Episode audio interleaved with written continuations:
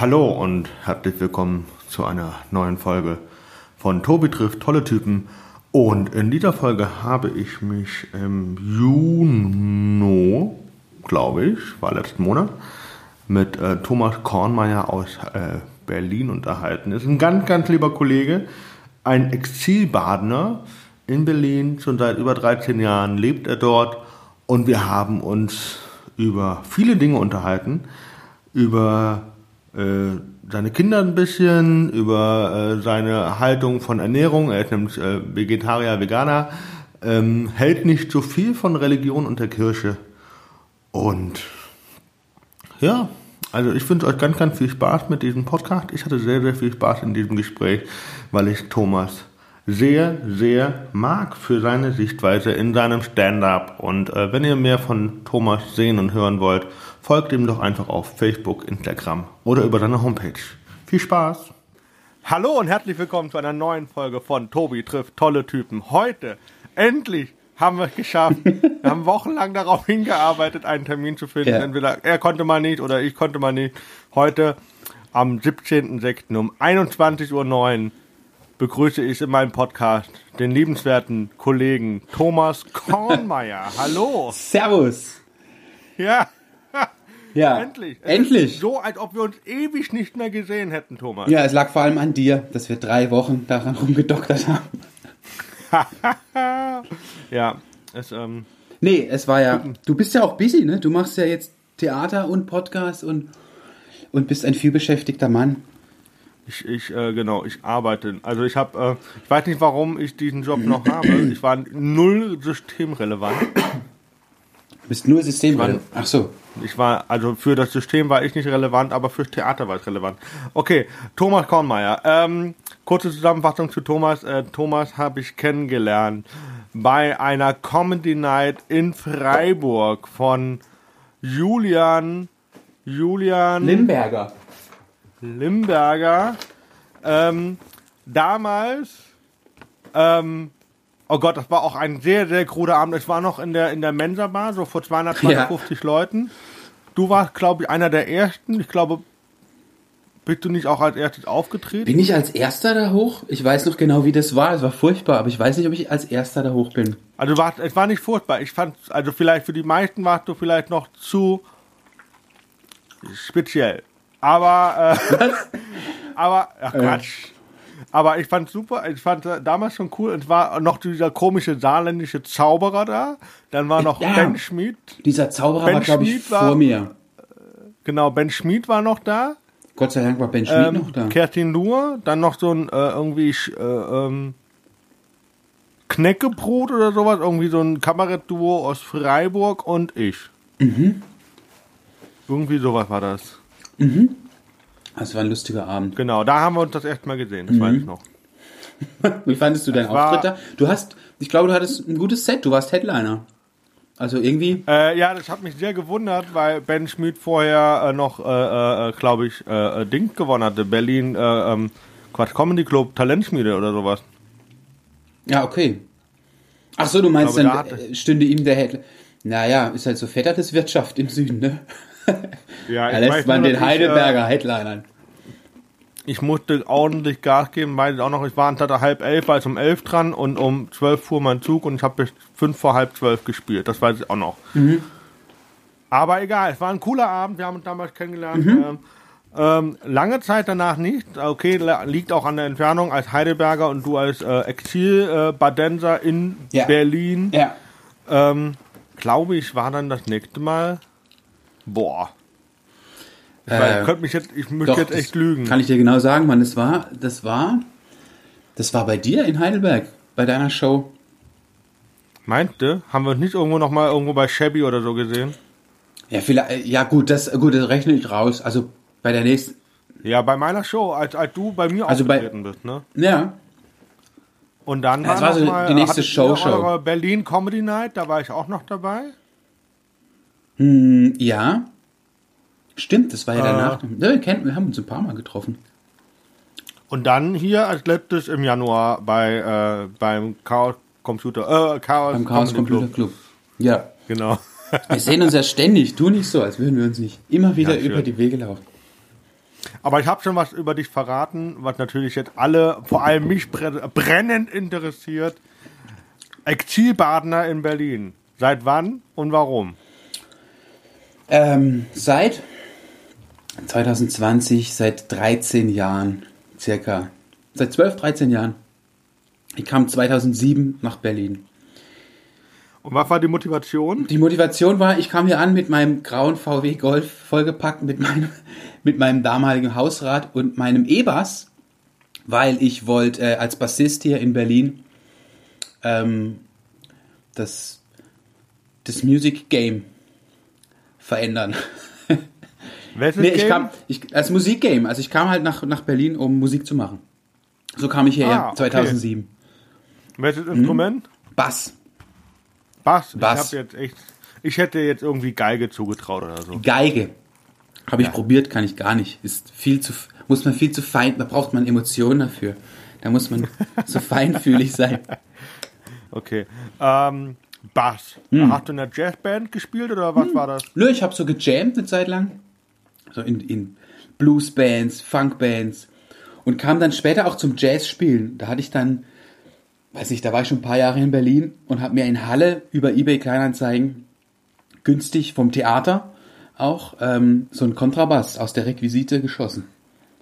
Und dann ging das los bei mir, dass ich so richtig Bass spielen wollte. Da hatte ich den Kontrabass und habe äh, Stunden genommen, so richtig bei, bei Musiklehrern. Davor hatte ich ja nur rumgedaddelt und war eher so, weißt du, so Blues und, und Funk-Bassis so vom Hören halt.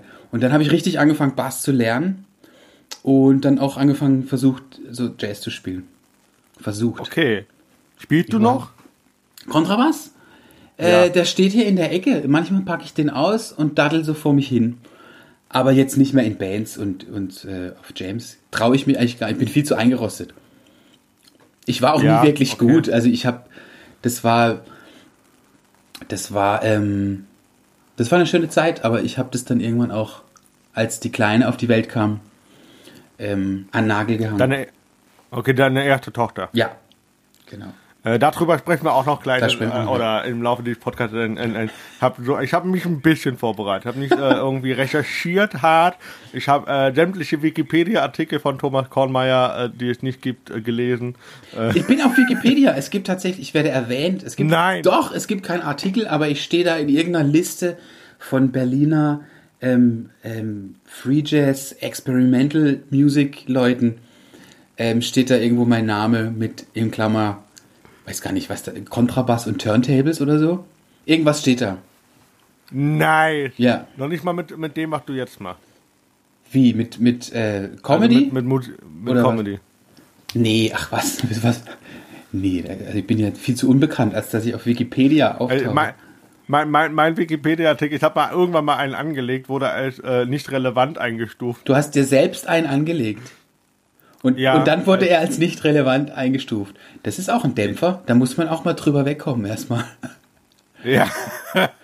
Ich habe auch gedacht, ich dachte so, Alter, ich, ich, ich habe das halt, man kann das ja machen. Du kannst ja selber einen schreiben und in dem Fall habe ich eingeschrieben, dass ich der einzige Comedian in Deutschland bin, der über deinen angeborenen Herz, äh, Herzfehler, genau, Hörfehler äh, spricht. Mhm. Ja, nicht relevant der könnte das auch, das waren die Vorwürfe, ich habe ja gelesen, der könnte das auch nur so tun, als ob. Und dann hab gesagt, fickt euch alle ins Knie, ey. Fickt euch doch alle ins Knie, ey. Und welcher Comedian war das, der dich abgelehnt hatte auf Wikipedia? Ja, war, nein, weiß nicht, vielleicht war das auch irgendein Autist. Ach so. Also, das äh, kann ja jeder Autor sein da. Hm. Kann im Prinzip. Genau, okay. Seit 13 Jahren in ja, Berlin. Das ist du. Warst, du kommst, lange, du kommst aus, äh, aus, aus, aus, du bist Badenser? Ich merke merk gerade, wie lange das ist. Entschuldigung, wenn ich dein wohlrecherchiertes Fragenkompendium durcheinander bringe, aber das ist voll lange, oder? 13 Jahre. Fällt mir gerade auf. Mach, ja, mach weiter. Ich jeden Fall lang. Ja, ja, guck mal, 13 Jahre, guck mal, ich war 17 Jahre nicht in der Heimat. Davon war ich sieben, nee, doch sieben Jahre in Freiburg und zehn Jahre in, in Heidelberg. Ja, das muss man auch mal, also ist auch eine lange Zeit, ne? Naja, ich bin im Süden ja auch oft umgezogen. Ich war vor Berlin, war ich ja auch in, ich war in Karlsruhe, ich war in Freiburg, ich war bei uns da im, im Ortenaukreis ein paar Städten und das ist halt immer, du bist halt immer noch in der Heimat. Das ist nie wirklich wegziehen. Weißt du, was ich meine? Und so Ja, das ist halt äh, Region, ne? mir ist Region. Und so, jetzt wird mir gerade klar, dass das hat sich auch einiges bei mir verändert, in Berlin zu sein. Du kannst ja nicht mal schnell nach Hause oder so. Ähm, auch dieser, dass dann auch Leute, die Familie und, und Freunde, die unten sind, dann, äh, dann bist du halt der Typ, der nach Berlin ging. Weißt du, dann gibt's auch so eine, nicht Erwartungshaltung, aber die Leute sind schon gespannt, wie das dann läuft. Jetzt geht er hoch, will da Musik machen und so. Völlig Wahnsinn. Kreativ und so. Jetzt will er kreativ sein. Aber was ist denn mit dem Kornmeier los? So. Und mir wird gerade klar, was War- das für eine der- lange Zeit ist. Also das, ja. Aber jetzt äh, anders gefragt, äh, äh, Geschwister hast du? Ja. Wie viele? Äh, eine Schwester, von der ich weiß, dass, dass sie blutsverwandt ist mit mir. Okay, aber älter, jünger? Jünger? Okay, weil jetzt wäre natürlich die nächste Frage gewesen, wenn die jetzt älter gewesen wäre, äh, ob du dann, oder, äh, sagen egal, aber ob du dann der Erste aus eurer Familie bist, der so weit weggeht. Nach bin ich tatsächlich. Ja. Davor war meine drei, also ich glaube drei Generationen. Pff, ah, muss jetzt mal meinen Eltern entschuldigen, falls sie das hören, aber ich glaube drei Generationen lang waren wir ja äh, Dorfmetzger in unserer kleinen Hütte am Waldrand. Okay, äh, also ohne Strom, ohne Internet, ohne fließend Wasser. Wo denkst du hin?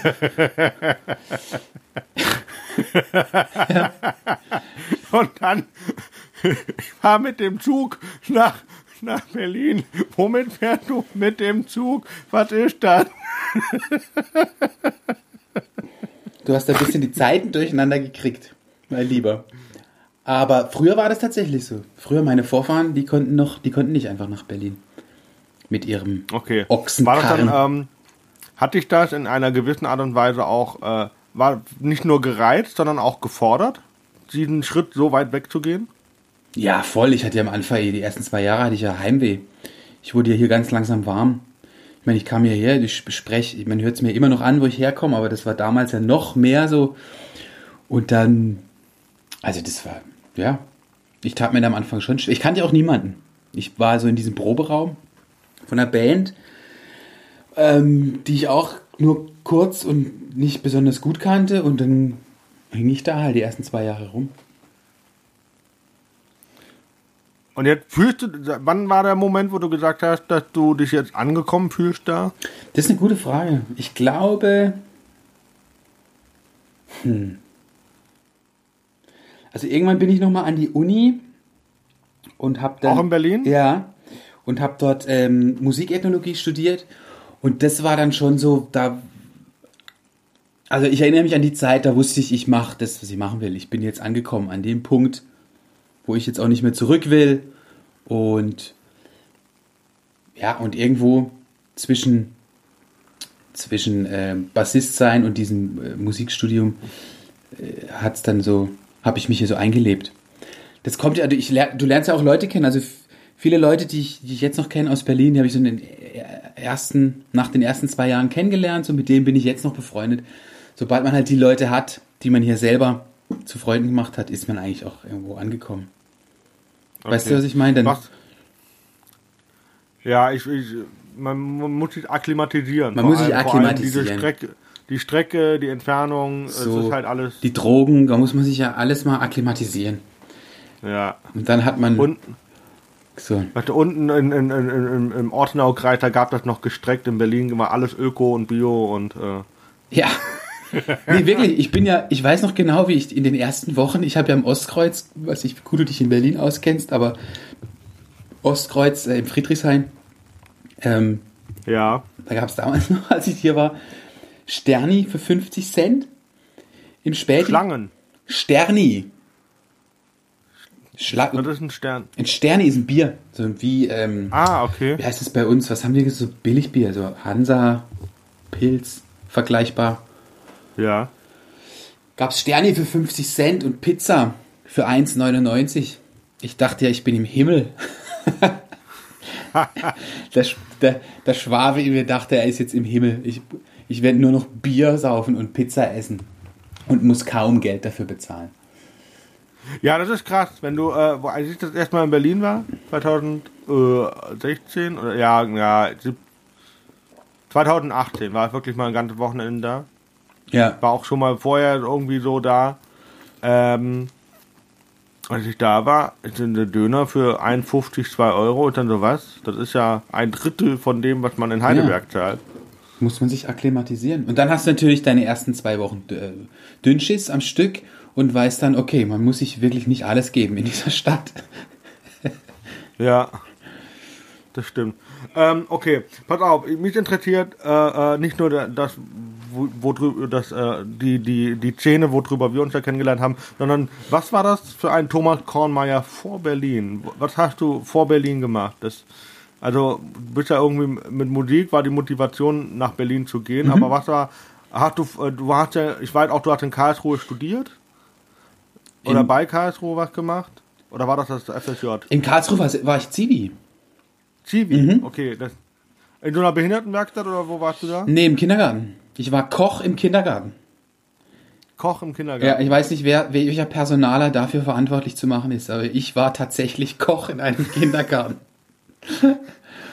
ja, es war eine coole Zeit. Da habe ich kochen gelernt. Ich Ja, wusste, ich wusste ne? vorher nicht, wie man kocht. Das hat man mir dort, ich glaube, zwei Tage hat der Vorgänger Zivi mir da kurz gezeigt, wie man, dass man halt Zwiebeln vorher anbrät, bevor man irgendwas macht und was und wie man mit Sojasauce Tofu ablöscht, damit er schmeckt. Und dann war's, hieß es so, bitteschön, deine Küche. Und dann stand ich da und musste äh, fünf Tage die Woche, jeden Tag Vollwert und vegetarisch kochen. Weil das war schon sehr, sehr früher äh, Öko-Kindergarten. Toller Kindergarten. Okay. Ich glaube, da haben sie jetzt eine Autobahn drüber gebaut. Das war so im, so am Stadtrand. Und, Ja, äh, der, der Kindergarten kon konnte sich nicht halten. Die Wände waren aus Reis, äh, Reis, Reiswaffeln. Nee, das war schon ein amtlicher Kindergarten. Aber die haben, es war halt ein, ein freier Kindergarten. Da, Leute haben da auch im, im Hof mal ein Marihuana-Pflänzerl versucht hochzuziehen oder so. Wer du? Nein, ich nicht, Nee. aber Leute, Eltern. Das war, wie gesagt, ein Oh sehr, Gott. ein sehr offener Kindergarten. Tolle Atmosphäre, tolle Leute. Ähm, ja, Okay, gut. Äh, das war äh, der Zivi, das heißt vorher ähm, hast du irgendwo im Ortenaukreis dein Abitur gemacht. ja, das ist richtig. Da habe ich Abitur Okay. gemacht. Also du hast auch nicht irgendwie, dann bist du relativ schnell nach dem Zivi nach Berlin. Äh, nee, das war ja 2001, mein Zivi. Ja, und dann? Und dann, ähm, also ich habe ja damals schon auch Musik gemacht, bisschen Bass gespielt, so Beats gebaut und äh, war DJ lange. Also ich habe immer sehr viel, der Thomas Kornmeier von früher, den du gerade versuchst auszuloten, das war eigentlich so ein Musiknerd, der irgendwie, nachdem er von irgendeinem verantwortungslosen Dorfbanker eine Kreditkarte bekommen hat, erstmal 5000 Euro in Schallplattenimporte aus den USA investiert hat und so völlig in den Schallplattenwahnsinn abgedriftet ist. Hast du die noch? Ja, ich habe noch viele davon. Ja, er hatte auch einen Pla Plattenspieler. Ja, was denkst du, wie ich die anhöre? Ja, weiß ich nicht. Ja, mit Plattenspieler, verrate ich dir. Ja, cool. Ja. Okay, der Musiknerd Thomas Kornmeier. Und dann äh, Ja, und so, weiter? was, und dann was so, ist dann passiert? Na, dann war ich, da musst du dir vorstellen, war ich halt jahrelang von 2001 bis 2007 äh, am Musik machen als DJ, Bassist. Ich habe immer wieder auch geschrieben, um, aber ich habe ja kein Geld verdient mit Musik. Ich habe dann geschrieben für die Zeitung, so lokal und und Kultur. Äh, Aber warst du auch so einer, der dann immer in der Pause gegangen ist? Hast du es auch gemacht? Musstest du Nee, auch? aber ich kenne solche, die, ich kenne genügend Reporter, die das machen. Ja, naja, manchmal musst du es halt. Du hast zwei Termine am Abend. Du musst irgendwie hier die Uraufführung von den Weihnachtssingern und gleichzeitig noch zum Kleintierzuchtverein Prinzbach. Dann musst du halt wirklich in der Pause los bei den Weihnachtssingern. Ja, Ja, okay. das ist ja nicht böse Okay, gemeint. interessant. Mhm. Und dann war, hatte das irgendwie, hattest du dann das Gefühl, dass das so ein Alltagstrott ist und du dann deswegen auch nach Berlin bist? Nee, da kam also die Band, ähm, da war so eine Band ähm, in, in meiner damaligen Heimatstadt, in La, die ich total cool fand. So, ich war von Fan. Und die meinten, ich könnte bei denen Bass spielen. Müsste aber nach Berlin kommen. Und weil die dort proben und die ganzen Touren von dort aus gestartet werden. Und so kam das. Und so bin ich völlig blauäugig da rein. Okay, wie haben das deine Eltern aufgenommen? Ähm, naja, die, die waren natürlich schockiert. nee, Du bist äh, Ende. Ende 30, habe ich im Kopf, ne? ja, ich bin Ende 30, 38. Ähm, wie das so ist für Eltern. Die sagen dann, lebe wohl, mein Junge, meld dich mal. Und Ach, äh, bin mit, ich- mit 25 nach Berlin. Ja, ja gut, du standest ja, da war, hatte ja schon was hinter dir erlebt.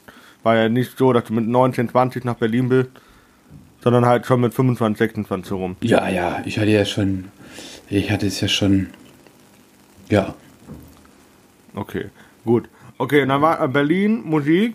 richtig. Ähm, und wie lange hat dich das dann noch gehalten mit der Musik bei dir in Berlin? Das hat sich, also tatsächlich so lange, ich habe das so lange gemacht, bis meine Tochter auf die Welt kam. Ähm, Und die kamen wann auf die Welt? da war ich 30, 2012. Okay. Und mh, da ist mir dann so ein bisschen klar geworden, dass ich irgendwie, es geht jetzt, ich kann jetzt weiterhin durch die Welt tingeln mit meinem Bass und einen auf Musiker machen, aber dann werde ich meiner Vaterrolle ja überhaupt nicht mehr gerecht. Ja. Also ich habe mich da einfach, vielleicht war das auch ein, ein Trugschluss, den ich hatte, aber ich sah mich da einfach in irgendwelchen Proberäumen und in irgendwelchen Tourbussen rumhampeln und mein Kind vermissen. Das ist so, so schräg das klingt, das war das Gefühl damals. Und dann dachte ich, ich muss jetzt wieder, ich mache weiter Musik im stillen Kämmerlein, bastel Beats für Freunde oder äh, schreib mal ein Stück oder so, aber ich mache das jetzt nicht mehr Fulltime. Stattdessen mache ich das wieder, was ich vorher auch gemacht habe, äh, schreiben. Und Okay, und ähm, hast du in den fünf Jahren, von 25 bis zum 30. Lebensjahr, hast du damit äh, Musik äh, leben können, also auch verdient? Ja, so wie man halt als Künstler, also auch nicht viel besser als Comedian, ne? Äh, Nicht viel fra- besser ja, wie als deswegen frage Comedian. ich ja. Ja.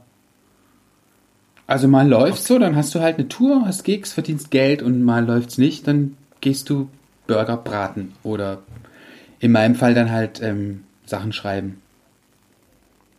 Okay, für Presse oder was weiß Genau, ich hatte dann weiterhin für so ein Musikmagazin Sachen gemacht, für, ach, ich habe alles Mögliche, wo immer ich was unterbekommen habe. Und dann kam ich eben äh, zum, zum Drehbuchschreiben zurück, was ich auch vor Jahren mal angefangen hatte und nie verfolgt habe. Und übers Drehbuchschreiben kam ich ja zur Comedy eigentlich, weil ich immer, ähm, weil ich so, ich habe so Komödien und ähm, äh, Sketche geschrieben und bin mit denen Komödien für Theater? Nee, das waren so Filmkomödien. Also so, nee, keine richtig, also die waren halt, das waren zum Teil nur Pitches, die ich dann Produktionsfirmen geschickt habe. Und manchmal hat man mich auch eingeladen und gesehen, aber ich hatte nie, ich habe es nie fertig gebracht, was an den Mann zu bringen.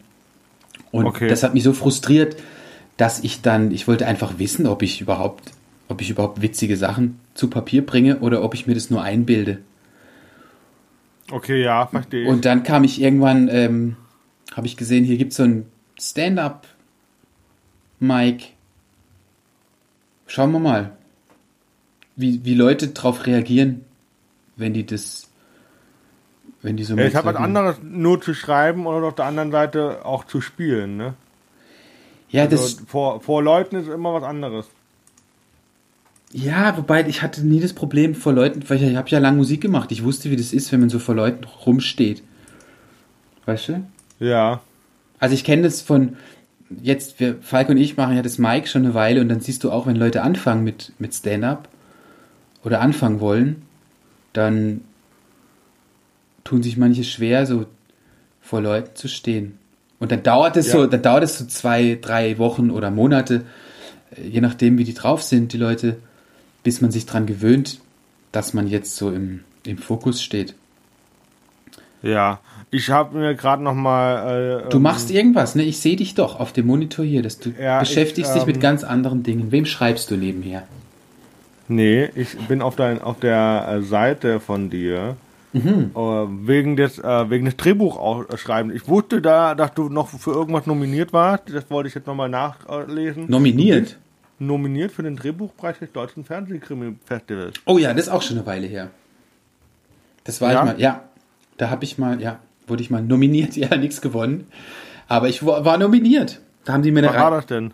Oh, weil du hast doch die Sachen gerade auf dem Monitor. Da steht, ja, aber das ist keine, keine, keine, kein Jahr. Ich erinnere mich nicht mehr. Das muss 2000 und, weiß nicht, 14, 15? Okay. Du, hast, du schreibst Drehbücher eher Krimis und keine Komödien. Doch, ich schreibe ganz viel lustige Sachen. Äh, Glaube ich, hoffe ich. Deswegen, deswegen kam ja, deswegen wundert ich mich gerade, weil du sagst jetzt, äh, du hast kom komische Sachen geschrieben und ich sehe hier Krimi. Ich dachte, Krimi ist aber nicht so lustig. Ähm, naja, doch, der ist schon, der ist, der, was ich da geschrieben habe, das, das, ist schon absurd komischer Krimi, aber auch äh, spannend und äh, in bester deutscher Krimi-Manier verfasst. Aber ich sehe ja Comedy-Schreiben auch nicht so als was, was immer nur stier, Klamauk, lustig sein muss. Man okay. kann ja auch Comedy in, in, einem, in, einem, in einem Krimi verpacken. Das ist ja nur ein Tool in dem Sinne, wie man, okay. wie man die Sachen wir, schreibt. Wir, wir, wir, wir, wir gehen mal weiter, was du erzählt hast. Mit, du hast gesehen, dass dann Open Mic ist und dann hast du dein erstes Stand-Up-Set geschrieben. Oder bist du da nackt auf die Bühne hoch? Nee, ich habe mich vorbereitet. Ich bin ja, ich bin ja ein perfektionistischer äh, pedant. Ich habe, ich habe, ähm, wie war denn das? Ich habe diese, diese Comedy Bible ähm, von der Frau Carter, Judy Carter. Ach so, dachte von Jesus, aber ja. Nee, die habe ich auch. Die ist auch sehr lustig. ja. Ähm, da, das habe ich mir so zu Gemüte geführt und dann geguckt, wie man sich halt vorbereitet. Und er hatte dann noch ein, ein so einen Crashkurs bei, bei Caroline, äh, einer Comedian hier aus der, aus der englischen Szene. Okay. Und dann hatte ich so ein Set. Und ja. Wie lange hast du dich vorbereitet auf, auf, auf das erste Mal? Weiß nicht, einen Monat oder so. Einen Monat vorher, okay. Und äh, ich, also, ich, ich, ich, das war ja so ein, das kam ja so schleichend, aber ich glaube, am Ende war das vielleicht tatsächlich ein, ein ganzer Monat. Okay, und wie war das erste Mal? Es lief ganz gut. Also die Leute waren lustig. Ich habe meine furchtbaren Witze gemacht und Leute haben gelacht und dann bin ich da runter. Gibt, gibt es die Bühne noch, wo du das erste Mal warst? Ja, ja, das war bei Chips. Chips, Chips und Kaviar. Chips und Kaviar, damals noch Chips und Joghurt. Ähm, weiß ich noch genau, hat mich Carvus an das war lustig, Carvus äh, kam so zu mir und meinte, hör zu, du darfst jetzt Carvus Kalantar, ja. Genau, Carvus kam zu mir und du kannst jetzt hier hoch. Und der kannte mich ja auch gar nicht und niemand kannte mich und dann normalerweise holst du dir so Informationen ein, wer ist der Typ, kann man den mal fünf Minuten als Mike lassen oder so. Und dann meinte er, hat er mich halt so instruiert, er hat gemeint, wenn er merkt, dass es halt gar nicht geht, dann gibt er mir so ein Zeichen, so, dann soll ich runter von der Bühne. und dann habe ich die fünf Minuten aber durchgestanden, ohne dass er mir ein Zeichen geben musste. Aber gut, also, das weil, war, das ziemlich witzig, ziemlich witzig ist, äh, ich war ja, als ich mal eine Woche in München unterwegs war, da hatte ich dann auch, da gab dann auch irgendwie einen Spot, wo für sieben Minuten Tryout oder 15 Minuten, wo dann halt äh, äh, länger machen konnte, so, hey, komm, wenn ich schon da unten bin, dann lass mich doch 15 Minuten spielen. Und er hat sich in der Münchner Szene bei mir um, über mich umgehört, aber ich war ja vorher nie wirklich in München aktiv. Also. Ja. Ja, das ja. ist aber auch, also wir machen das ja auch bei unserem Mike, dass wir, also wir sagen ja generell, wer zum ersten Mal kommt, kriegt halt nur fünf Minuten. Egal, ob man den kennt oder nicht. Einfach aus Prinzip, um niemandem so um halt gerecht mit den Leuten umzugehen. Weil es gibt ja auch Leute, die sind bekannt und, und im Business, aber halt auch ähm, äh, wack und dann willst du die halt nicht sieben Minuten auf der Bühne haben. Ja, okay, ich verstehe, was du meinst, ja. Okay, okay, äh, ähm, wie lange war denn dann die Pause zwischen dem ersten und dem zweiten Auftritt? War das dann nahtlos? Ja, dann, das musste, ich wollte dann sofort spielen. Also ich wusste sofort, das ist das, was mir gefehlt hat. Das, das muss ich machen. Okay. Das war einfach so ein guter, für mich, das ist wie so ein, es war wie so ein Puzzle, weil durch Stand-up habe ich nochmal einen ganz anderen Zugang gefunden zu, ähm, zum äh, Humor, Dingen Als, als, als, ja, ja, Humorhandwerk. bestimmten Dingen zu betrachten, meinst du auch, ne? Ja, ja, auch, aber so handwerklich einfach. Also ich bin völlig fasziniert nach wie vor von Stand-up als, als Prozess. Also wie jetzt auch, wie, wie halt Leute an ihr Material kommen und wie, ähm, ja, was da, was da gearbeitet wird, wie viel Herzblut da drin steckt und mit was für Techniken man arbeitet und so. Gibt da ganz viele. Das finde ich äh, auch mega interessant. Momentan ist eine meiner Lieblingstechniken, äh, das finale Wort, um den Gag aufzulösen, immer als letztes zu nennen. Das ist dann immer so ein harter Punch. Endlich- Einfach Endlich, Tobi, das macht unglaublich viel Spaß. Endlich sagt dir das mal jemand. Wir haben alle darauf gewartet, dass du mal auf den Trichter kommst, das lustige Wort ans Ende zu packen. Nee, es ist halt so, ich habe eine Sache, da rede ich über schlechte Flitterwochen, über schlimme Flitterwochen. Ja.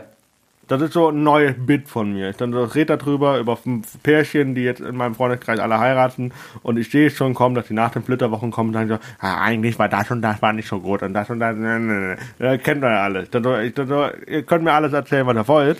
Die, ich kenne eine, die hatte die schlimmsten Flitterwochen ihres Lebens und da könnt ihr alle einpacken. Dann so, das war eine 33-jährige Frau. Die hat einen 23 Jahre älteren Mann geheiratet. War eine wundervolle Hochzeit. Und dann waren sie einen Tag verheiratet und dann hat er sie am nächsten Tag äh, erschossen. Äh, nee, er hat sie am nächsten Tag vergiftet und sich selbst erschossen. Also ja, aber das passiert halt. Und was erwartest du auch, wenn du verheiratet bist mit Adolf Hitler? Läuft gutes Bit. Läuft sicher gut. Das, das läuft super. Das läuft super. Ja, was Hab ich schon ja. getestet. Aber das ist halt so, du, das ist halt einfach witzig, wie du sagst, es ist, jeder geht da anders ran und ich kenne ja auch dein Stand-up mittlerweile und es ist auch ein sehr, sehr, ich mag diesen bitterbösen schwarzen Humor ja, weil ich ja selber so drauf bin. Ähm, Okay, das würdest ja. du, würdest du, äh, arbeitest du genauso noch wie ganz am Anfang, wo, als du angefangen hast? Oder was hat sich verändert bei dir? Wie, gehst du, Nee, naja, das ist Also so. ich meine deine, deine, ich meine deine Attitude. Warst du von Anfang an dieser, dieser Typ mit dem schwarzen Humor? Ähm, pff, weiß ich gar Ich glaube nicht. Ja, vielleicht. Also. Ich weiß gar nicht, ob ich der Typ bin mit dem schwarzen Humor. Also das schreiben die Leute gerne in so Pressetexten, auch weil sich dann so eine Alliteration zu Schwarzwälder und schwarzem Humor und so anbietet. Aber ähm, also vieles, was ich schreibe, ist so, ist so sehr dunkle Satire manchmal. Ich meinte aber, ich weiß nicht, ob wir uns verstanden haben. Ich meinte mit, mit den Techniken gar nicht so dieses, ich meine auch das Handwerk und, und wie man so, also weiß nicht, Listen schreiben oder Prämissen suchen und dann, oder Mindmaps und so, das finde ich auch interessant. Aber ich meine einfach so als Technik, als Ausdruckstechnik auch. Also auf der Bühne zu stehen und du hast so eine Idee, die du lustig findest und willst den Leuten halt als lustig nahebringen. Und die Art, wie du damit beim Ah. Stand-up umgehen musst, fasziniert mich so. Wenn du, wenn ich eine Story schreibe, dann habe ich ja unendlich viel Platz und kann, kann Dialoge schreiben oder, oder kleine Zeichnungen dazu machen und was weiß ich. Genau, und bei Stand-Up ist halt die Kunst, ist es nicht nur in deiner Birne witzig, sondern für alle logisch verständlich und dann auch witzig. Genau, das meinte ich vorhin mit, mit Technik, dass du, du hast halt nur ein Mic und deine, deine, deine Worte und ein bisschen Mimik, bestenfalls. Und dann, ähm, das, das finde ich halt so spannend daran. Ähm, am Stand-up Ja. machen. Wie die, die Art, wie man eine witzige Idee transportiert zu, in einen anderen Kopf. Und wie das halt auch manchmal schief geht, auf grandiose Weise. Ja. ja. Äh, ich, ich, ich überlege gerade, wie kreativ warst du jetzt in den letzten zwei, drei Monaten wegen Corona? Oh, sehr kreativ. Ich habe sehr viel geschrieben. Ich war ja nur zu Hause, nackt, äh, saß da rum, trink alkoholfreies Bier, äh, rauch nicht mehr, wär fett und schreib nur Sachen. Ja, Ja. das ist doch gut. Aber du, jetzt möchtest du natürlich noch testen, um zu wissen, ob das funktioniert, ne? Ich habe wenig Stand-up geschrieben. Me- Meine Stand-up-Sachen, das sind ja alles nur Notizen mittlerweile. Ich habe ganz viele Notizen und ich werde jetzt irgendwann mal wieder auf eins der Open Mics gehen, Die, die laufen ja zum Teil schon in Berlin. Und dann kram ich meinen Notizblock raus und dann sehe ich, was ich mir hier notiert habe. äh, Und dann versuche ich daraus halt. Genau. Also um deine Frage zu beantworten, ich, früher hatte ich mir alles ausführlich aufgeschrieben bei meinem allerersten Set und bei den Sets danach. Und jetzt äh, gefällt es mir mehr, so diese Idee einfach kurz festzuhalten und dann versuchen, Weiterzudenken. ja. Also Wie so ein nicht, Mindmap, was man im Kopf hat, ja. ja, ja, genau. So, und, und dann versuchen, bestenfalls merkt man sich, was gut lief und notiert es dann wieder und dann geht es so voran. Ich weiß nicht, ob das eine effektive Methode ist. Aber ich, äh, nee, sagst du, nee. ich weiß es nicht. Also Jeder hat da seine eigene Technik. Gibt da welche, die schreiben gar nichts. Also die schreiben gar nichts auf, die haben alles im Kopf. Da äh, bewundere ich die genauso. Also, Ja, das glaube ich nicht, dass es gibt. Ich glaube, irgendwann muss sich jeder. Außer du, außer du spielst natürlich zehn Jahre lang die gleichen Nummern, dann hast du sie irgendwann im Kopf. Dann musst du dir auch nichts mehr Ja. aufschreiben. Okay, okay, pass auf, äh, äh, Thomas, du bist äh, 38, du machst jetzt seit äh, äh, 13 Jahren in Bichte in Berlin. Seit 2012 ungefähr, nee, 2012 kam dann eine kleine zur Welt, so jetzt für mich. Mhm. Äh, 2000, wann hast du angefangen mit Stand-Up? 14? Äh, mit Stand-Up habe ich angefangen 2018, 17. Nein, Ja, wirklich? ja, ja. So spät erst? Ja, ja, ich bin immer Spätzünder gewesen. Eben bei allem. Bei wirklich allem. Bei was noch? Ich habe unheimlich spät angefangen, Bass zu spielen. Unheimlich spät an die Uni, unheimlich spät meinen Abschluss gemacht. Da war ich ja schon Anfang 30. Ähm, Du meinst jetzt deinen Uni-Abschluss? mhm. Okay. ähm, unheimlich spät, ich habe unheimlich spät äh, eine Freundin gehabt. Ich habe unheimlich spät äh, mit allem angefangen. Ich bin, Okay. ich glaube, ich, glaub, ich 2017. altere einfach sehr langsam. Langsam. Ich hinke meinem biologischen Alter ein bisschen hinterher. Äh, ja, also äh, vor allem deine rebellische Phase, die du ja auch durchlebst. Aktuell ist ja, du bist ja Veganer, dein Vater ist ja äh, in der 15, 5, 12.000. Ja, er Generation Metzger. Ja, also ja, ja. Wildmetzger, also so ein wilder Metzger, der Wildfleisch auch verarbeitet. ja, Jagt er auch? ja, ja, ja, passt in die Okay, Regel. so richtig, so richtig hardcore, okay. Ähm, Ja. Ich war ja früher Okay, auch dabei beim Jagen. Kenne mich da aus. Ja, aber jetzt bist du ja jetzt bist du ja quasi in deiner zweiten Pubertät, quasi. Du bist ja jetzt in der Rebellphase, du bist ja jetzt Eine vegan. Interessante, interessante Theorie, Herr Professor, ja. Man spricht ja bei, bei älteren Fußballern auch vom zweiten Frühling. Also, ähm, Wie bei älteren Fußballern. ja, die also Anfang Mitte 30 sind. Und wenn die nochmal so richtig aufblühen, dann sagt man zweiter Frühling. Bei Fußballern. Ja. Sagt man das nicht bei alten Leuten, wenn die im Altersheim nochmal bumsen gehen? Weiß ich nicht. Ich glaube ja. Bei, ich glaube nicht, dass Fußballer einen zweiten Frühling haben. Doch. Das stimmt. nennt sich dann äh, Moderator der Sportschau oder so. Ah, Oder irgendwie Co-Kommentator. Das ist der zweite Frühling. ah, herrlich. Ach, ich äh, liebe das hier. Aber, ähm, also äh, für die technische äh, per, äh, Erklärung kurz, Thomas und ich, wir sehen uns über Skype und wir äh, nehmen jeder seine eigene Spur auf. Äh, das so sehr spät, diese Information, aber es ist egal. Ähm, nur mal, dass es gesagt ist. Ähm, Wenn man pass das auf, im der, Bild äh, habt. ähm, wie würdest du bist mit 2017 erst mit äh, zum Stand-up, das heißt, du machst das seit drei Jahren und du warst 2019, nee, du warst dieses Jahr beim Hamburger Comedy Pokal dabei. Dieses Jahr war ich wenig dabei.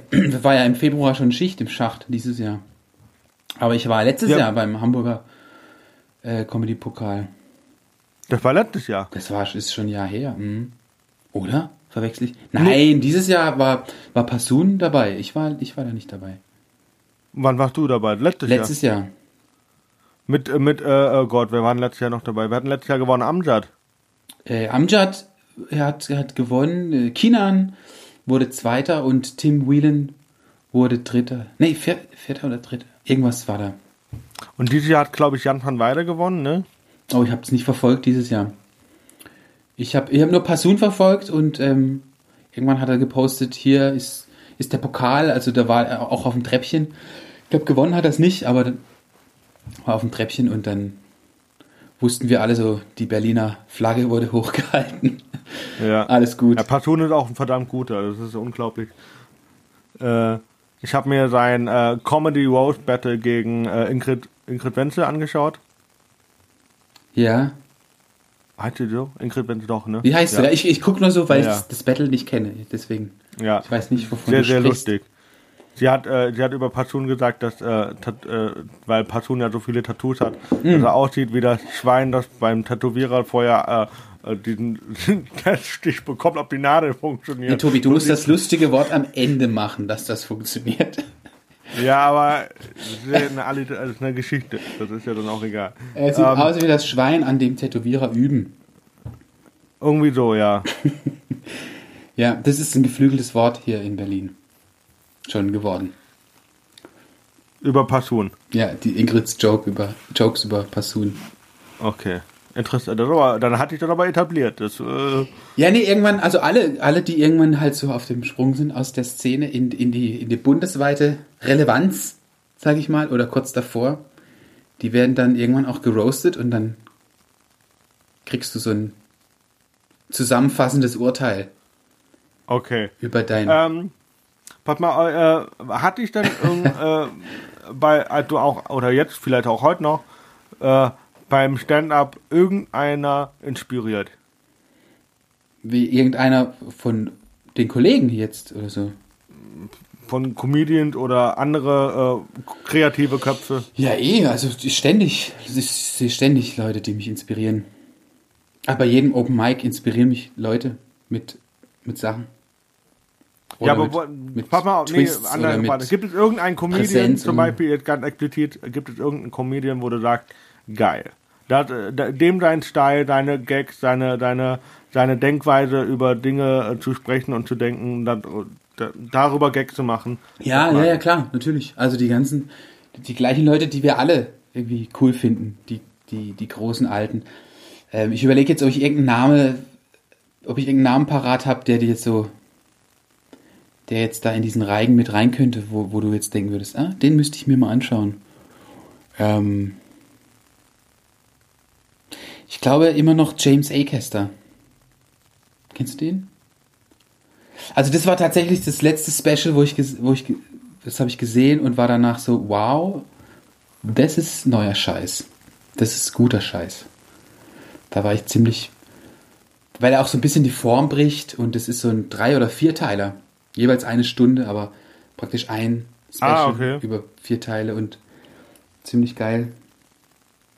Ja, das letzte Comedy, was, reine Comedy, was ich gesehen habe, war Middleditch and Sport. Das ist dieses Improv-Comedy, Langform-Comedy. Das habe ich auch gesehen. Stunde. Das ist auch sehr geil. Und das, Das ist auch sehr cool. mega. Das ist Stimmt, so stimmt. witzig. Das war auch sehr, sehr gut. Naja, ansonsten. Also ich habe jetzt niemanden, wo ich, wo ich sage, so wie er. Also manche halten ja dann irgendjemanden, sagen so, Dave Chappelle ist der beste Comedian aller Zeiten. Aber so puristisch Fan von irgendjemandem bin ich, bin ich nicht. Also mich inspirieren Okay. alle, ja, okay. alle Leute eigentlich. ich schaue ständig nach Aber oben. dann, wie, wie würdest du dich, äh, ähm, wie würdest du dich als Künstler Thomas Kornmeier bezeichnen? Wie, wie, was wäre so, wenn, so, so, gib mir mal so drei Schlagworte. Der Künstler Thomas Kornmeier. Der, Kü- ähm, der Künstler Thorst. In, in drei Schlagworten. Ja. Können auch Adjektive sein. Adjektive. Dope, dope, dope. Nein, ich weiß, ich weiß nicht, wie man. Ich habe auch nicht das Gefühl, als hätte ich mich jetzt als Künstler schon so positioniert und selbst gefunden, dass ich das, dass ich das guten Gewissens behaupten könnte. Dass ich jetzt sagen Mut- könnte, ich bin der, ich bin der schlagfertige, schwarzhumorige Schwarzwälder oder so, wie dann Ja, aber, so aber hast, hast du denn das steht. Gefühl, dass du dich noch finden musst auf der Bühne? Ich habe nicht das Gefühl, dass ich das muss, aber das passiert ja mit einem. Ja, also was heißt muss? Also hast du das Gefühl, dass du dich noch nicht gefunden hast, so rum? So 100 Ach Prozent, so. wo du sagst, okay, so, ähm, ich bin noch nicht, also wir entwickeln uns ja alle weiter. Ja. Weiß, also, Nee, ne, ich weiß, gibt- also ich sag mal, 80% der Zeit auf der Bühne weiß ich nicht genau, was ich da mache. Und dann gibt's so lichte Momente, das sind die 20%, wo ich dann das Gefühl habe, genau das, was jetzt gerade passiert, das ist mein Ding. So, so, so soll das laufen. Und Okay. ja, und die Kunst ist es halt irgendwo dahin zu kommen, dass man das unabhängig von allen Gegebenheiten abrufen kann. Und dann praktisch einen Abend lang, anderthalb Stunden nur dieser Typ ist. Und da bin ich ja noch lange nicht. Dazu bin ich. Ähm, das dauert einfach. Außerdem müsste man dazu mal wieder spielen gehen, was ich ja seit drei Monaten nicht getan habe. Ja, okay, ja, ja, das ist schon klar. Es ist nur für mich die Frage, ähm, wenn, wenn, wenn, ich, wenn wir uns jetzt so sehen, äh, sehe ich auf der Bühne denselben Thomas wie jetzt oder sehe ich, äh, äh, machst du irgendwie, sagst du, okay, ich muss mich so und so verändern, damit die Leute äh, nicht das und das denken oder so. Also klar, man sagt ja immer, ich schalte auf die Meinung anderer, aber du willst oder ich will nicht allen gefallen. Das, du kannst auch nicht allen gefallen. Ähm, oder man kann auch nicht allen gefallen. Ne? Ähm, ist die Frage, was äh, veränderst du dich und weißt du, dass du dich veränderst für auf die Bühne? Ich weiß nicht, ob ich die Frage verstanden habe, aber so wie ich sie verstehe, fragst du danach, ob man nach dieser Bühnenpersona, so dieser, es gibt ja diese, Ja. diese theoretische Bühnenpersona und die, ähm, also es gibt schon so eine Mut, so einen, so ein Mindset, in das ich versuche, mich zu bringen, bevor ich auf die Bühne gehe. Einfach aus der Erfahrung, dass es ein Mindset gibt, in dem ich halt diese 20 Prozent, von denen ich gerade gesprochen habe, äh, geleistet habe und dass ich das so als die als das Ziel ansehe. Aber ich glaube nicht, dass mir das immer gelingt. Oder andersrum, ähm, ich gehe oft, äh, oft gehe ich auf die Bühne und versuche, diese Gedanken wegzulassen, dass ich irgendwas denken müsste über mich oder so.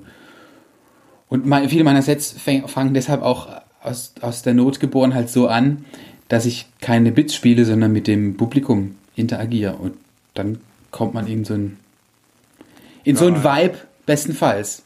Und dann läuft's manchmal gut. Ja, ja, ja. halt nee, weil nicht. ich wurde letztens auch gefragt und ich habe gesagt, ja, so 10, also so 90 Prozent sieht man den mich auf der Bühne. So wie ich privat bin, bin ich zu 90 Prozent auf der Bühne. Und dann hat man gefragt, was sind die anderen 10 Prozent? Ich dachte, das sind die 10 Prozent Zensur, damit ich nicht zu assi wirke auf der Bühne. Echt? Hat man, Weil- dir, hat man dir schon so oft zensiert? Nee, ich zensiere mich Ach, selber. du zensierst dich selber, okay. Ich zensiere mich Ich selber, um zu sagen, okay, ich würde das gerne so sagen, aber wenn ich das so sage, dann kommt das so rüber und das ist halt äh, die falsche De äh, die falsche Message oder die falsche Attitude, die ich dann eventuell geben könnte ähm, für, für mein Set und dann halt ich, boah, was für ein abgefuckter Wichser. Hm. Ähm, äh, äh, in einer bösen Art und Weise, nicht in einer positiven, sondern in einer bösen Art und Weise. Ja gut, das, äh, das mache ich schon auch, aber das ist ja eher so eine Furcht, die man hat. Also die kenne ich an mir auch. Einfach so eine Furcht davor, dass man mit dem, was man eigentlich sagen möchte, irgendwelche Konventionen nicht erfüllt oder bricht. Und dann nimmt man sich zurück und spielt halt diese Line nicht, sondern sagt dann halt was anderes oder so. Oder äh, benutzt eben nicht den Ausdruck, sondern einen harmloseren. Ja. So. Ja. Aber ich weiß nicht, ob das gut ist oder schlecht. Das Ich weiß auch nicht. zeigt die Zeit. Aber- Halt auch nicht. Wie würdest du denn äh, äh, deinen Stand-up beschreiben? Also, wir haben schon darüber gesprochen, dass er sehr, sehr sarkastisch ist. Aber was ist so das große Ziel davon? Wo, wo willst, was, Das was willst du damit Ziel? erreichen? Ähm, mit dem Stand-up, was ich damit erreichen will?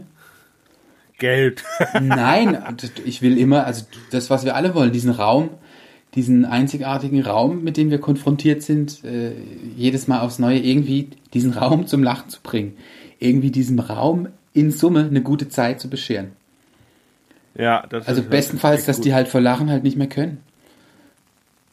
So, das Ja. ist eigentlich, glaube ich, immer das Ziel. Und dann Ja. ist es, glaube ich, ein bisschen unterteilt in so kleine Etappenziele an, an einem Abend, die man hat.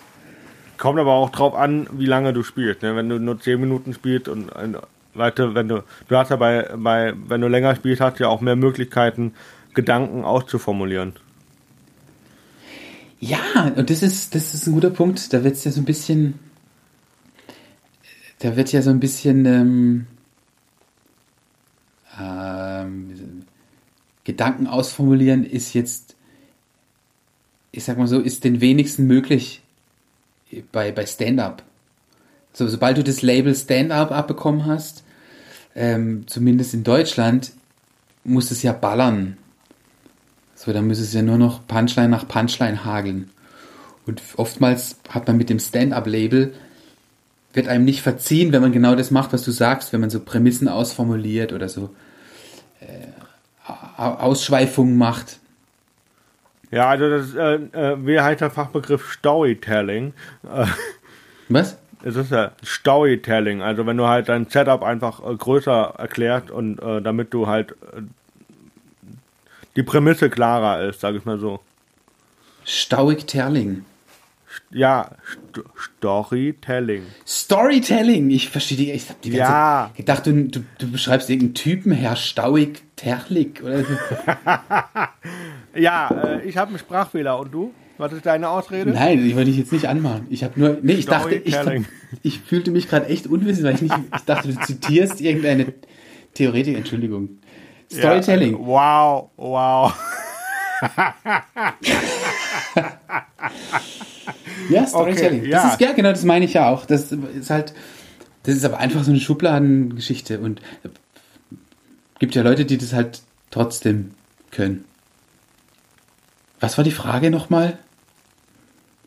Bin- Wir sind gerade in so Wo- Meta-Talk möchtest. geraten. Genau, Gedanken ausformulieren. Vorher war die Frage, wo du hin möchtest damit.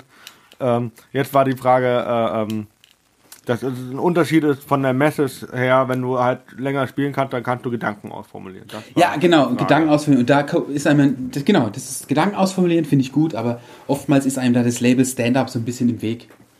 Also wenn du einen 10 Minuten, 15 Minuten äh, Spot hast bei einer Mixshow, dann kannst du eh nichts groß ausformulieren.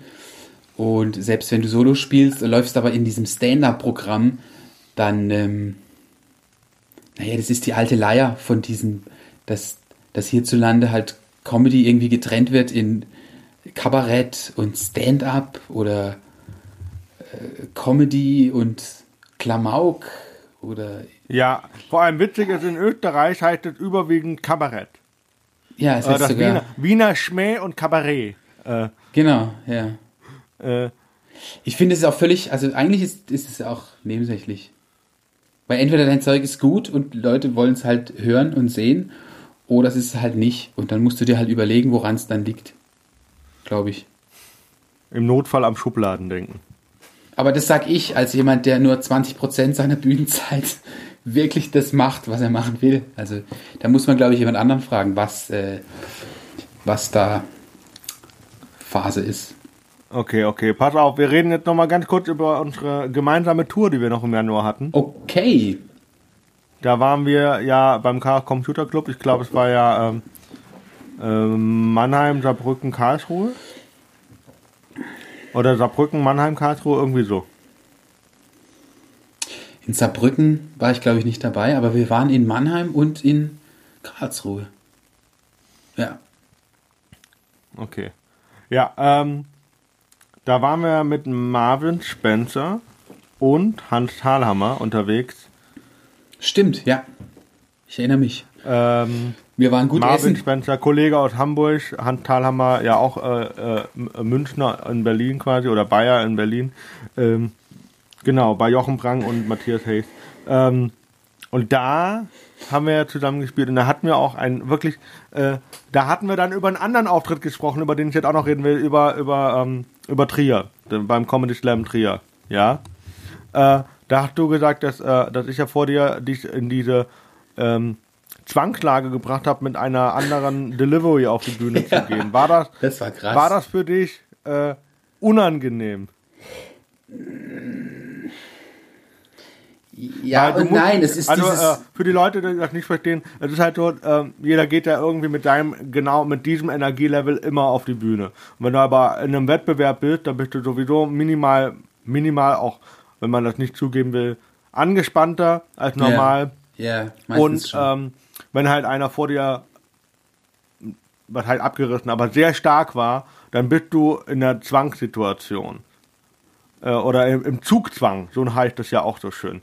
Äh, wie war das für dich vom Gefühl her?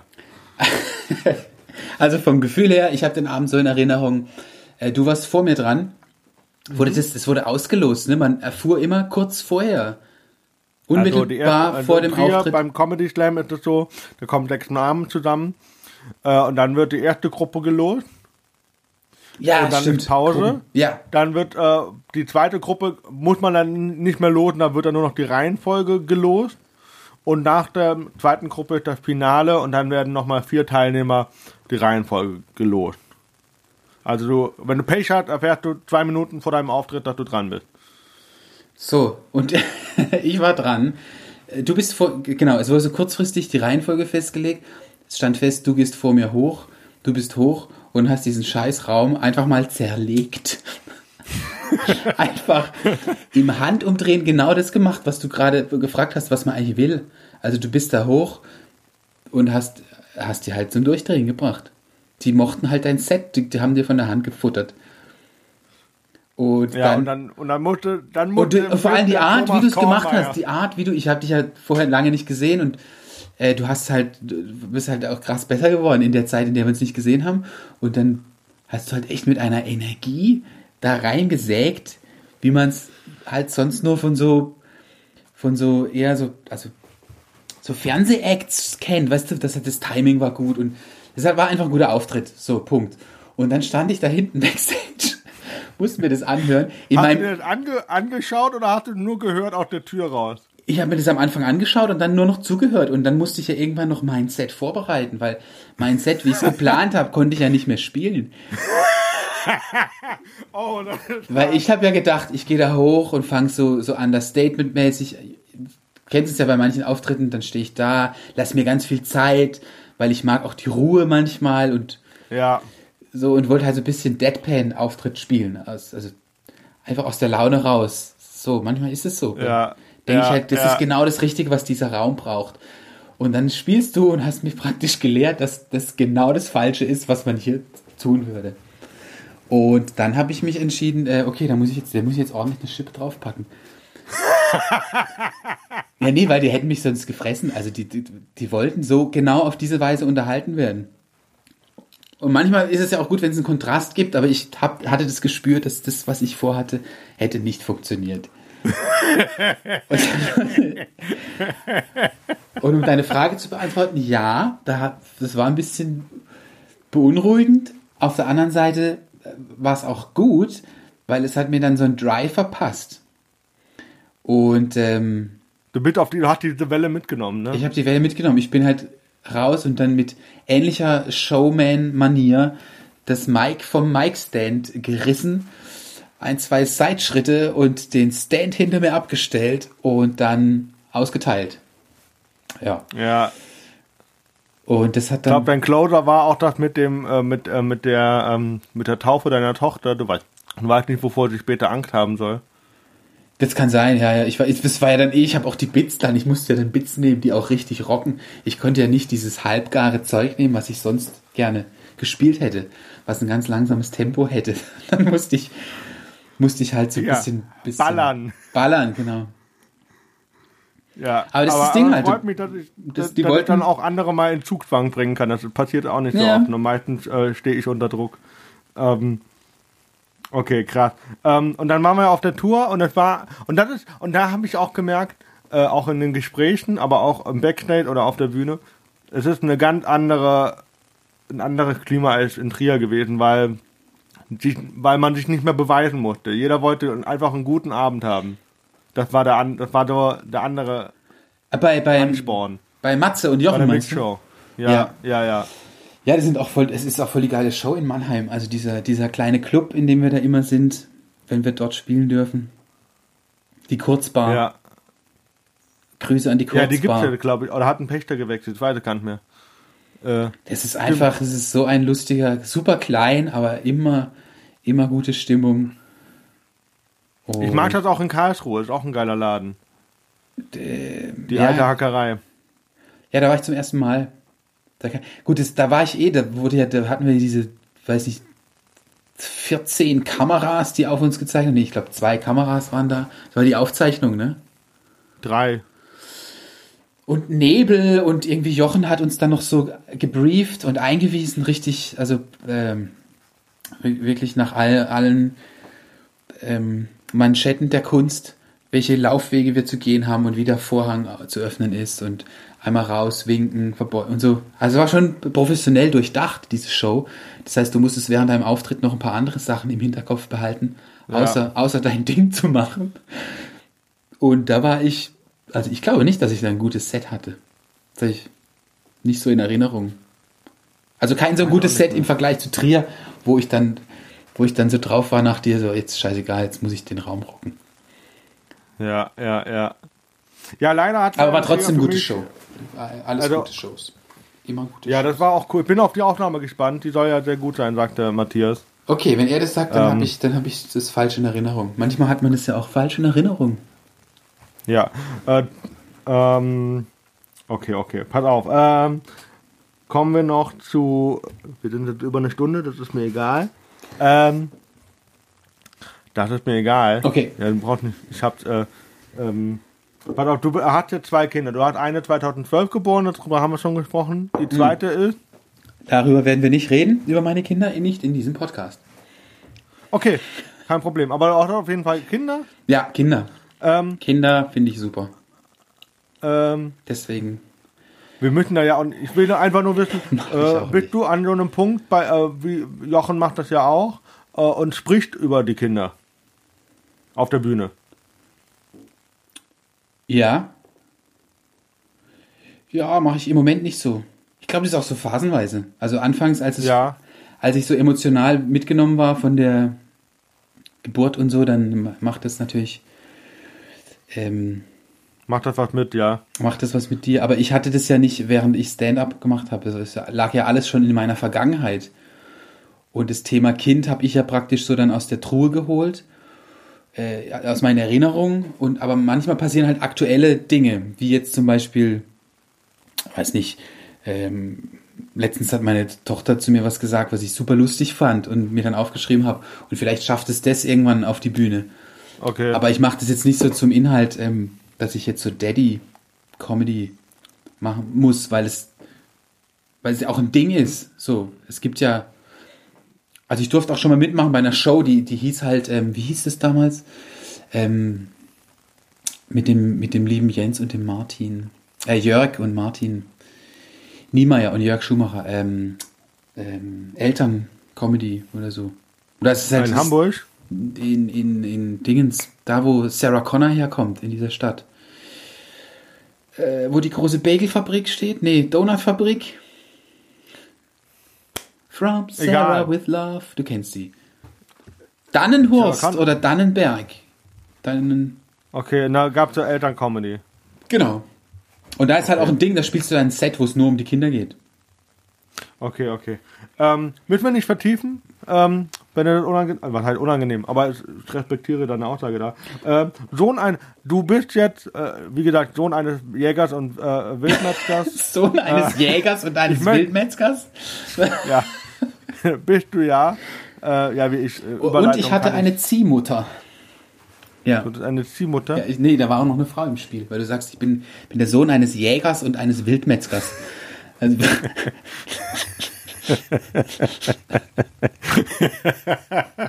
Ja, aber das war eine Person. ja, das ist jetzt, das sagst Ja. du jetzt. Ja. Okay, pass auf, äh, seit wann bist du Veganer? Äh, ich bin, ich bin vegan ernährender seit, das ist glaube ich die schon- politisch korrekte Umschreibung, ich bin vegan ernährender. Seitdem, Ernährender? Dann ernährst du vegan oder du wirst. Hä? beides, ich, vegan. ich ernähre mich vegan und ich ernähre auch mein Umfeld vegan. Okay. durch mein, indem ich ständig grausame Tiervideos poste. Okay. Nee, ich okay, hab- seit? Äh, seit einem Jahr oder so. Okay. Und das war die Motivation, weil. Ich habe schon lange mit dem. einem Jahr? Ein aber der bisschen länger. vorher Vegetarier, oder? Nee, ich habe vorher, ich hatte das Problem, dass ich Milch und Eier nie gut vertragen habe. Okay. Äh, das hat mich so schlapp gemacht, so müde und so. Das war richtig ähm, so ein richtiger Dämpfer in meinem System. Und dann Ja. habe ich gedacht, ich muss mal einen Cut machen und rausfinden, was das genau ist, ob das überhaupt Milch und Eier sind. Und habe beschlossen, ich ernähre mich vegan, weil da sind garantiert keine Milch und keine Eier drin. Und das hat mir äh, sehr gut getan. Und als ich das dann probiert habe, war halt auch, ja, war klar, dass ich das beibehalten werde. Okay. Witzigerweise habe ich mit dem Gedanken schon öfters gespielt, aber habe das nie durchgezogen, weil ich halt auch so erzogen bin, dass man, äh, ein Mann isst Fleisch und so und es wird gegrillt im Sommer und ähm, alles Mögliche. Ich wurde halt so erzogen, dass, dass es keine Alternative gibt zum Fleisch, dass dir was fehlt, wenn du vegan isst und dass die, dass der Mensch äh, Fleisch essen muss und so. Das ist, das wird mir dadurch, dass ich halt aus einer Fleischerfamilie komme, sehr nahegelegt. Nahegelegt, ja. Um nicht zu sagen eingetrichtert. Du wurdest quasi mit, mit, mit, mit äh, Schweineschmalz äh, in der Eingerieben. Muttermilch, in der Muttermilch. Äh, Ich wurde abends mit Schweineschmalz Schmalz eingerieben und ins Bett gelegt. ja, wie so ein Burrito. Ja. Ähm, nee, ähm, ich frage deswegen, hast du äh, äh, diese Ernährungsumstellung, hat die was, ähm, die hat dich energetischer gemacht, Ja. äh, sagst du? Äh, hat du auch abgenommen dadurch? Ja. Okay. Den Effekt habe ich auch beobachtet. An dir oder an anderen. Ja, ich, ich habe ne, an, einfach angefangen, Ernährung umzustellen, weniger, weniger Fleisch. Ich esse zwar immer noch gerne Fleisch, aber weniger als vorher. Ja. Äh, ich esse unglaublich gerne vega, vega, vegetarische, es sind keine veganen, aber vegetarische Suppen. Ja. Das ist einfach saulecker. Und die machen auch satt. Willkommen im Ernährungspodcast von Tobi Kepp. Sind kulinarische so lecker. Kostbarkeiten. Ich habe letzte Woche wirklich eine äh, äh, Süßkartoffelsuppe Ingwer, also Mm. Süßkartoffel-Ingwer-Suppe gemacht. ja, die Sachen haben einfach schon geile Namen. So vegetarische, vegane Gerichte klingen im- immer schon gut. Ja. Und heute und gestern gab es rote Beetesuppe. Das klingt jetzt nicht so gut, aber ist bestimmt auch lecker. Äh, ja, es, es, es macht satt. Ja. Okay, ähm, okay, ähm, Veganer, äh, ähm, deine Töchter, Töchter ernährst du auch vegan demnach, ja? Ja, die, äh, meine Große, die bei mir lebt ähm, die Hälfte der Woche, die ist, die ähm, kriegt hier auch veganes Essen. Die kann natürlich, wenn wir einkaufen gehen und sie hat Bock auf, auf ein Wiener Würstchen, Dann Oder- verweigerst du dir nicht. dann sag ich, was? Nein. Ja, dann kriegt sie die auch. Natürlich kriegt sie die. Oder wenn sie Ja. Shrimps essen will, dann kriegt sie die. Aber sie kriegt auch die Information, wo das Essen herkommt. Also sie kriegt, Okay. die kriegt einfach alle Informationen. Und dann kann sie Okay. sich entscheiden. Das nennt man mal äh, das gläserne Futter. Äh, Ja, ich meine, das ist einfach. ja, aber ist doch in Ordnung. Nee, ich find versuch das einfach-. Also ich, ich will das auch gar nicht verurteilen, sondern mich interessiert wirklich, ähm, weil ähm, ich finde es unglaublich schwierig, wenn man so einen ähm, so einen Lebensstil, sagen wir mal Essenslebensstil, sich angewöhnt hat und dann auf Tour ist. Weil nicht alle bieten Ja, das ist sowas nicht an. leicht, das, ja. das ist halt echt ein schwierig. Ich weiß noch, als wir ja dann in, in Karlsruhe waren und haben was Veganes gesucht. Weißt du das noch? Ja. Da sind wir ja wirklich eine halbe, dreiviertel Stunde lang rumgerannt, bis wir dann letztendlich final bei diesem beim Burgerladen Burgerladen. gelandet Wir sind. sind beim Burgerladen, der aber sehr guten Und veganen da gab Burger es, äh, äh, glaube ich, einen Gründinkel-Pattern Ja. oder Patty für dich, äh, der auch unglaublich, äh, ich glaube, ich habe probiert, das war unglaublich lecker. Ja, unglaublich gut. Mit Dips, vegane Dips dazu, vegane Mayo, Pommes, Salatbeilage, großes Bier, Boom Shakalaka. Also ich finde halt echt, äh, also deswegen immer frage ich nach, nicht weil ich es schlecht machen will, sondern weil ich, weil ich dann eher bewundere, dass man das dann irgendwie trotzdem schafft, auf Tour das durchzuhalten.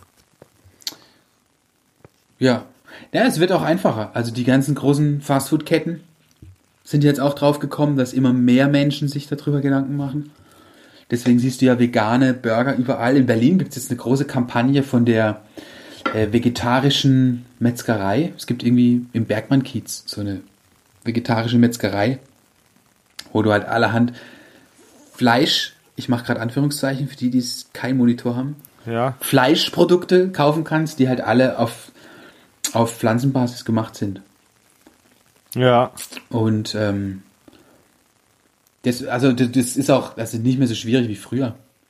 Früher, als ich noch über Veganer gelacht habe und die verspottet habe und ähm, als äh, Metzgersohn standesgemäß ähm, kopfüber in die Biotonne gestopft habe, da war es als Veganer noch super schwer, sich zu ernähren. Da musstest du ins Reformhaus oder in sonstige dubiosen Läden. Und heute kriegst Ja. du ja fast an jedem Kiosk, ähm, jetzt überspitzt gesagt, irgendwas Veganes. Und es ist Ja, völlig so. Mittlerweile ist vegan, hat schon so eine, so eine Coolness, Coolness-Bewegung. Also ein Teil der Hipster scheint ja auch darauf Ja, ja, also mitzureiten. Dein hab mich Instagram äh, ganz ehrlich, schlägt hier Saltos, wenn du Veganer bist und so, habe ich gehört. Also ich bin ja unbewusst auf vegan gekommen, weil ich gesagt habe, naja, wenn es schmeckt und es satt macht, dann erfüllt es seinen Zweck. Für mich war es eher so eine, ja gut, also Fleisch verstopft die Arterien und das finde ich jetzt nicht so geil und ich mach mich, ich fühle mich auch schlapp und wenn ich abnehmen will, muss ich halt die Ernährung umstellen. Ja. Äh, und dann bin ich halt auch eher auf vegan, vegetarisch gegangen, weil und solange es satt macht und es schmeckt, ist mir egal, äh, was ich da esse. Plus, Letztens hat auch irgendwie ähm, äh, hat, äh, hat mir einer gesagt, ja, die, diese Comedian ist, war, war mal ein Mann. Ich dann so, das ist mir scheißegal, die kann von mir aus 20 Mal ein Mann gewesen sein. Wenn, ich, wenn die lustig ist, dann ist das scheißegal. Dann macht die ihren fucking Job. Also, was das interessiert doch am Ende keinen. Weißt du? ja, ich weiß, was du meinst. Also, So, so, so diese Delivery halt, wenn das Essen schmeckt. Weil, stell dir mal vor, du gibst einem Fleischesser was zu essen und er weiß nicht, dass es kein Fleisch ist, sondern halt dieses äh, Beyond Meat. Das habe ich ja auch probiert. Unglaublich lecker. Es wäre wär wahrscheinlich für dich, wobei du würdest wahrscheinlich essen, weil das, aber es hat echt so einen leicht rauchigen Geschmack. Und das ist, äh, könnte so, so Leute, die halt jahrelang, erst, also richtig jahrelang vegetarisch essen, könnte das erstmal abschrecken. ja. Also, Plus, du tust was Gutes äh, für die Umwelt und sorgst dafür, dass, dass vielleicht endlich äh, die ähm, Art, wie wir mit Tieren umgehen, sich, sich ändern wird. Also das ist ja. Ja. auch ein politisches Statement, wie du dich ernährst. Äh, das ist ja nicht mittlerweile ja, ne? Also damals war es eher so, äh, Ja, war es schon immer, aber es gab halt keine Option, so wie früher jeder auf, in meinem Dorf irgendwie CDU oder NPD gewählt hat. Es gab die Grünen de facto nicht, auch wenn es es anderswo gab. Und mittlerweile kannst du halt vegan essen, wenn du was gegen äh, Massentierhaltung und, und ähm, diese Form von äh, ja, Speziismus, oder wie sagt man, dass der Mensch sich immer über allem sehen muss und einfach äh, un unheimlich ähm, unmenschlich mit, mit allem umgeht. Wo er Ja. die Finger drauf kriegt. Und wenn du was dagegen hast, dann kannst du jetzt was tun. So, du kannst äh, dich vegan ernähren. Und vegane Schuhe kaufen, wenn du es wirklich ernst meinst, zum Beispiel. Oder es gibt, glaube ich, auch kauf du- vegane kauf du- Autos. Ka- kaufst du vegane Klamotten? Bisher habe ich darauf nicht geachtet. Ich wurde aber letztens darauf hingewiesen, weil ich habe so Adidas-Treter, die sind durch, ich brauche neue. Und da meinte ich im Gespräch, ich muss jetzt, ich brauche neue Schuhe, ich werde mir diese Adidas wiederholen. Und dann habe ich erfahren, dass man auch vegane Schuhe kaufen kann. Okay. Jetzt bin ich in einem Gewissenskonflikt. Jetzt aber die, jetzt, jetzt habe ich aber echt eine Frage. Wie, sind, wie sehen vegane Schuhe aus? Klar, ohne Leder. Ja, und drauf steht, äh, I'm vegan, kiss me oder sowas. Keine Ahnung. Ja, Es ist halt ohne Leder. Du was, kannst was ja- ist an einem Plastikschuh sonst dran, was, was von einem Tier sein könnte? Das frage ich mich jetzt. An einem Plastikschuh? Ja. An so einem ganz normalen Turnschuh. So. Ja, Leder. Leder zum Beispiel. Ja, aber wenn es kein Leder ist, dann hat er ja Plastik oder Stoff. Dann ist es Stoff, nehme ich an, ja. Stoff, aber wahrscheinlich keine Baumwolle. Nee, doch, Baumwolle geht. Ich habe gerade gedacht, Baumwolle kommt vom Schaf. Nee, das ist die andere, das ist die Schafwolle, Tobi. Ja, ja, also Baumwolle würde ja gehen, also solange sie jetzt nicht äh, von Sklaven gepflückt wurde. Dann äh, wäre es ein ähm, rassistischer Schuh, was heutzutage Ja. auch ein politisches Statement sein kann. So, du kaufst nur Schuhe, die durch Kinderarbeit zustande kommen, äh, weil du denkst, die arische Rasse ist der anderen überlegen. Gibt's, gibt's sicher auch. Die äh, spinnen ja komplett. Die haben sicher auch sowas erfunden. Das ist krass. Sollen wir das als Schlusswort stehen lassen oder das ist zu hart? Weiß nicht, du, das ist dein Podcast. Du wirst wahrscheinlich eh, wir sind jetzt ja schon drüber, du wirst wahrscheinlich irgendwo ganz sanft bei Minute 40 rausgehen, wenn wir so über Stand-up und Storytelling sprechen. Und ja, nee, das lassen wir drin. Mein, meinen wunderbaren Sprachfehler kann ich doch nicht retuschieren. Das, äh, ja, lass, das, äh, lass so was einblenden im, im Podcast, so als Untertitel, so Storytelling. Ähm, nein, Quatsch. Äh, pass auf, ähm, wir können, ja, wir können Cut machen. Wir können einen Cut machen, wirklich, äh, weil ich es finde es mega, ich finde es viel interessanter bei so einem Podcast mehr über den Menschen zu reden, als über das, was er über Comedy und so denkt. Klar gehört das irgendwo dazu, weil wir ja in diesem Metier arbeiten. Aber mich hat vor allem äh, der Mensch Thomas Kornmeier interessiert. Vor Ich Comedy, weil das halt echt, weil, ich fühle weil mich ich hätte berührt. damals äh, im Januar hätte ich nicht gedacht, dass du 38 bist. So, weißt du, das war ja so der Punkt, wo ich gedacht habe, okay, du bist von uns allen vier äh, hier im Auto der Älteste, aber ich habe dich viel jünger eingeschätzt. Das haben wir jetzt geklärt, dass ich äh, bin ja jünger als mein biologisches Alter vorgibt.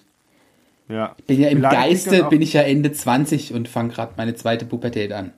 Ja, genau, weil du jetzt stimmt, hatte ich ja gesagt, Ja. die Rebell, rebellische Phase Deswegen ich bin jetzt aus der Kirche ausgetreten, werd Veganer und rebelliere gegen alles, was du meine raus, Eltern. Du bist rausgetreten, wann bist du ausgetreten? Aus der Kirche äh, bin ich Ja. ausge oh, letztes Jahr, irgendwann im Sept August, September oder so. Also als du Veganer geworden bist.